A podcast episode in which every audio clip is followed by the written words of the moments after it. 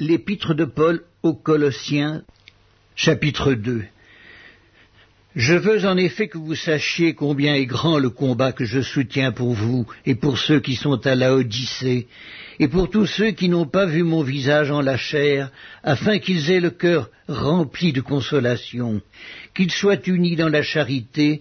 et enrichis d'une pleine intelligence pour connaître le mystère de Dieu, savoir Christ, mystère dans lequel sont cachés tous les trésors de la sagesse et de la science.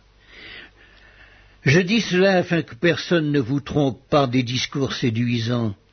Car si je suis absent de corps, je suis avec vous en esprit, voyant avec joie le bon ordre qui règne parmi vous, et la fermeté de votre foi en Christ. Ainsi donc, comme vous avez reçu le Seigneur Jésus-Christ, marchez en lui, étant enracinés et fondés en lui, et affermis par la foi, d'après les instructions qui vous ont été données, et abondez en actions de grâce.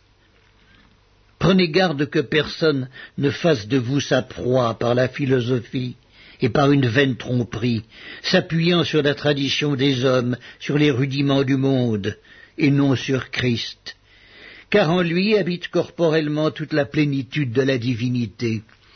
Vous avez tout pleinement en lui, qui est le chef de toute domination et de toute autorité. Et c'est en lui que vous avez été circoncis, d'une circoncision que la main n'a pas faite, mais de la circoncision de Christ, qui consiste dans le dépouillement du corps de la chair, Ayant été ensevelis avec lui par le baptême, vous êtes aussi ressuscités en lui et avec lui, par la foi en la puissance de Dieu, qui l'a ressuscité des morts. Vous qui étiez morts par vos offenses et par l'incirconcision de votre chair, il vous a rendus à la vie avec lui, en nous faisant grâce pour toutes nos offenses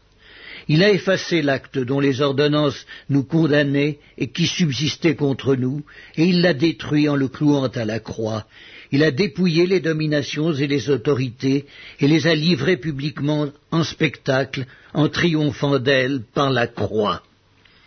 Que personne donc ne vous juge au sujet du manger et du boire, ou au sujet d'une fête, d'une nouvelle lune, ou des sabbats. C'était l'ombre des choses à venir mais le corps est en Christ. Qu'aucun homme, sous une apparence d'humilité et par un culte des anges,